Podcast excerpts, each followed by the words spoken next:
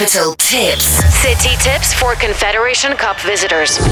Ticket inspectors of the capital's public transport system are obliged to take English and etiquette courses. The training, which is already underway, is being attended by over 600 staff members. Such measures were taken in the run up to the Football Confederations Cup so that Metro attendants could easily communicate with foreign visitors coming for the matches. The ticket inspectors will also be provided with special phrase books containing popular phrases in English. The Confederations Cup is considered to be a dress rehearsal for the Football World Championship, which is scheduled for 2018.